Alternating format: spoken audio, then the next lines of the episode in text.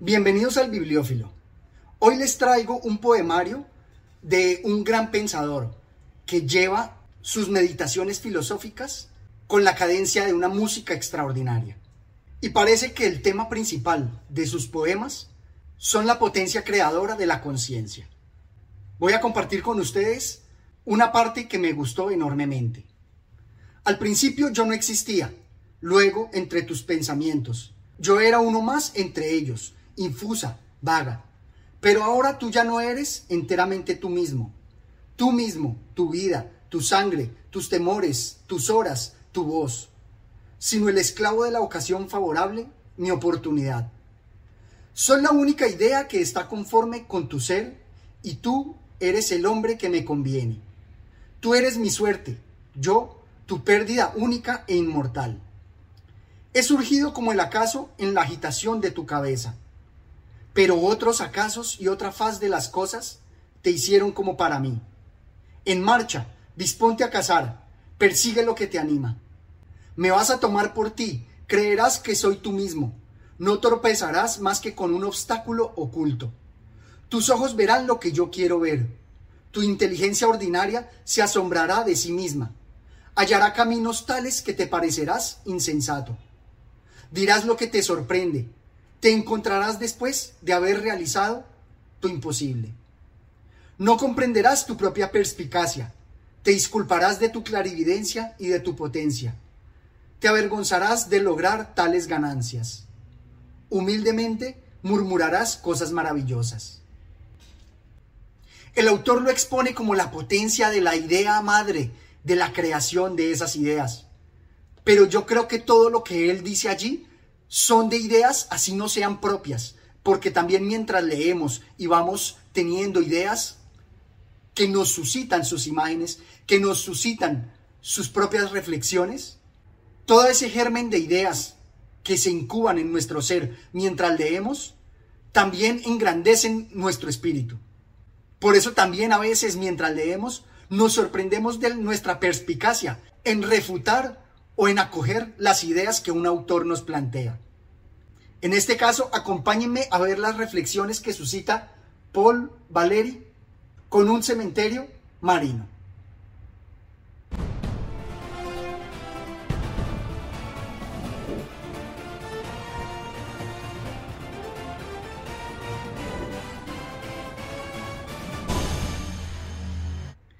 En este maravilloso libro, el autor nos propone varios poemas que con la música nos va presentando grandes movimientos, porque va pasando de la quietud al éxtasis. Va pasando del profeta al pensador filosófico y de la pitonisa al poeta.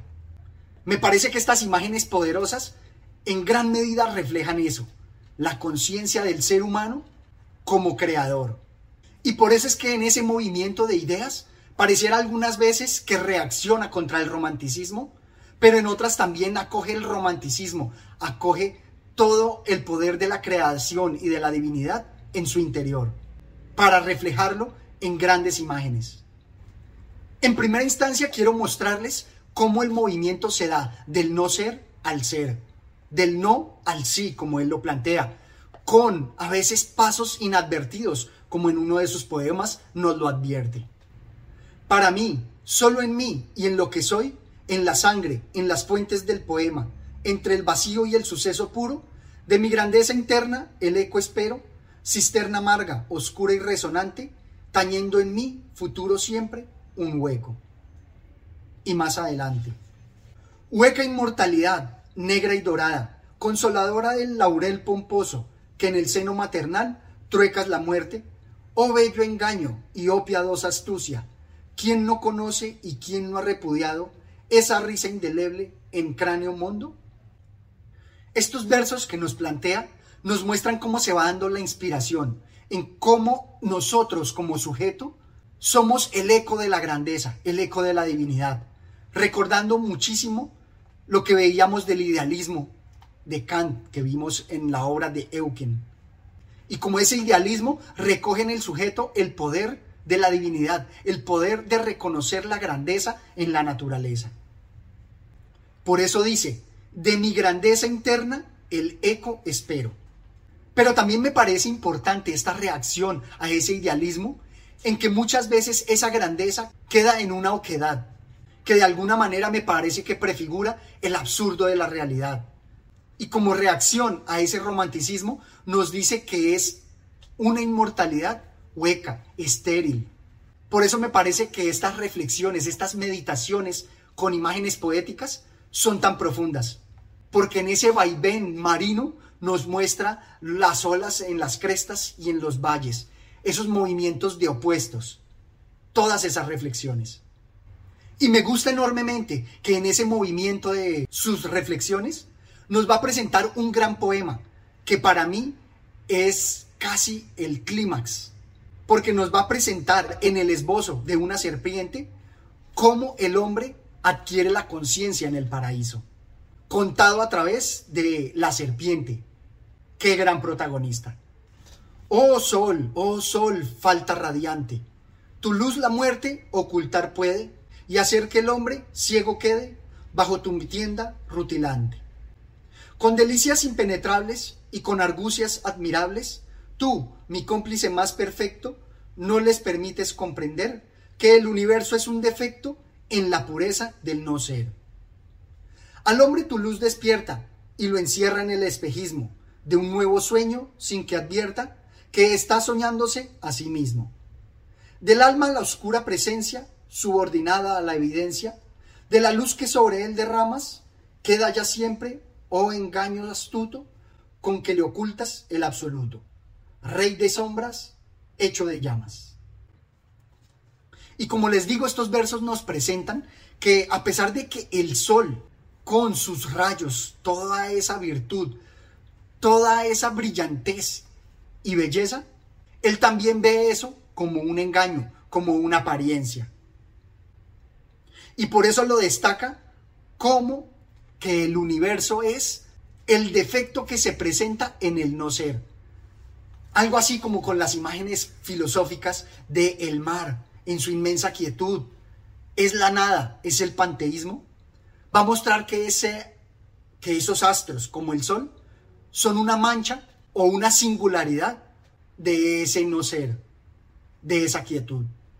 Y en esa contradicción del romanticismo, también va a destacar que nosotros somos engañados por ese sol y como el idealismo kantiano y como el idealismo alemán lo presentaba, no vamos a estar viendo a los objetos, sino a nosotros mismos.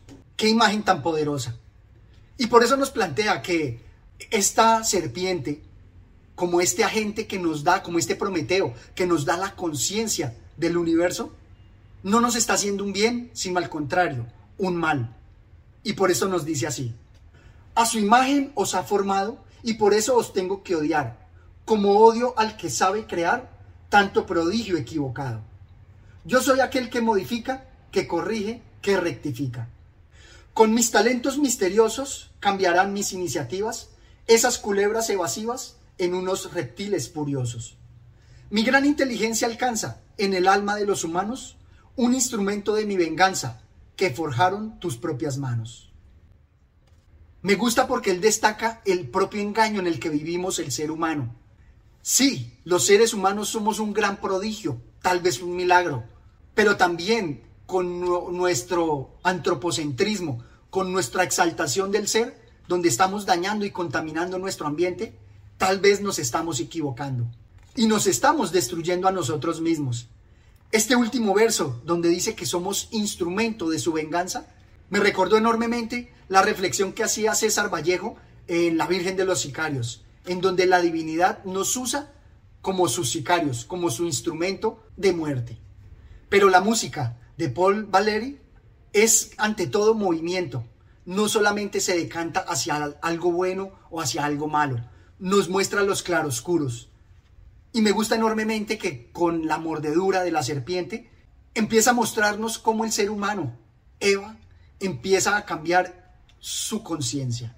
Dice así, como un olor fue mi presencia, como una idea evaporada, cuya insidiosa persistencia no puede ser elucidada. Y tu voluntad inocente se iba inclinando blandamente, sin sensación de malestar. Pronto caerás, estoy segura, tu mirada todavía pura ha comenzado ya a cambiar. Me gusta porque muestra ese nacimiento de la conciencia, donde vemos las cosas de forma diferente, cambia nuestra mirada. ¿Y cómo no resaltar cuando nos dice una idea evaporada? Toda esa intuición, todo lo que es una idea todavía no materializada. Pareciera en estos sencillos versos condensar todo lo que fue la antigüedad, cómo fue pasar del mito a las esencias, a las ideas. Pero vamos a ver que su principal preocupación sigue siendo el panteísmo, la divinidad, la nada. Y dice así, me basta que en el aire largo la esperanza del futuro amargo sobre el fango quede sellada. Esa sed que te hace crecer y exalta hasta elevar al ser la omnipotencia de la nada. Exaltar a la forma del ser el gran poder de la nada. Y con la mecánica cuántica, donde vemos que la mayoría son energía y ese espacio vacío es nada, creo que sus reflexiones cobran aún mayor profundidad.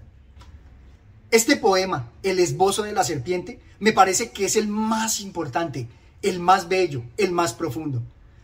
Y también está enlazado con uno de los más famosos, que es La joven parca. Y si teníamos en el anterior poema la visión de la serpiente, de ese ángel maligno que nos presenta la conciencia, en la joven parca pareciera que es Eva, ya esta pitonisa que siendo mordida nos va a contar su alumbramiento de la conciencia, su alumbramiento del pensamiento.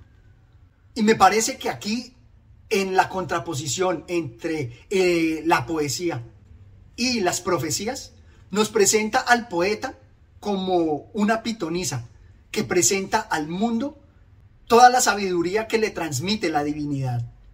Y en los siguientes versos que destacan el éxtasis, se ve esa comunión que hay entre los santos, entre los misterios divinos y los misterios propios de los poetas. Gloria del laberinto, tú en el alma nacida, me traes del corazón esta gota exprimida. De mi sumo interior, distracción misteriosa, que en mis ojos, mis sombras, sacrifica piadosa. Del antepensamiento, libación delicada, en la gruta de espanto, dentro de mí excavada. Resuma muda el agua, su misteriosa sal. ¿De dónde naces lágrima? ¿Cuál es tu manantial? ¿Qué trabajo tan nuevo y triste, eternamente, desde mi sombra amarga, te exprime lentamente? Y más adelante. Sollozo, herida, esfuerzo. ¿Por qué vuestra venida? ¿Para quién, crueles joyas, marcáis el cuerpo helado? ¿Al que una mano abierta la esperanza ha ocultado? ¿A dónde puede ir en la eterna distancia sin encontrar respuesta a su propia ignorancia? ¿Este cuerpo en la noche, pasmado de su fe? Y me gusta mucho esta figura porque nos presenta que el poeta, a pesar de que transmite ideas que él mismo ignora, son el mecanismo que tiene la divinidad para su gloria. Por eso nos dice que es la gloria del laberinto. Pero lo más curioso es que con los poetas pareciera igual. Esa equivalencia entre poetas y pitonisas me parece de gran profundidad. Y lo hago explícito porque ambos con palabras, con los oráculos, llenos de sabiduría, presentan el desarrollo del universo a través de un sumo interior, de una capacidad que la misma pitonisa desconoce. Y asimismo la poesía, con sus imágenes, con sus palabras y su música, define los derroteros del pensamiento. O por lo menos con su antepensamiento y con sus lágrimas, con su manantial de lágrimas, presenta grandes joyas para la humanidad. Me gustan mucho las reflexiones y meditaciones que este poeta nos presenta con gran musicalidad. También porque las imágenes que él nos proyecta están llenos de ese mar, porque también tiene grandes oleajes, grandes tempestades y también la quietud del mar. Y dentro de todos esos movimientos está también la quietud del que queda absorto ante su inmensidad. Y por eso en uno de sus poemas nos dice que tal vez lo mejor sea callarnos, absortos en la contemplación de esa inmensidad. Asimismo, yo también me quedaré callado ante la grandeza de este gran poeta. Esto es todo cuanto tenía por compartir con ustedes. Espero que se suscriban al canal y me dejen sus comentarios. Hasta una próxima oportunidad. Gracias.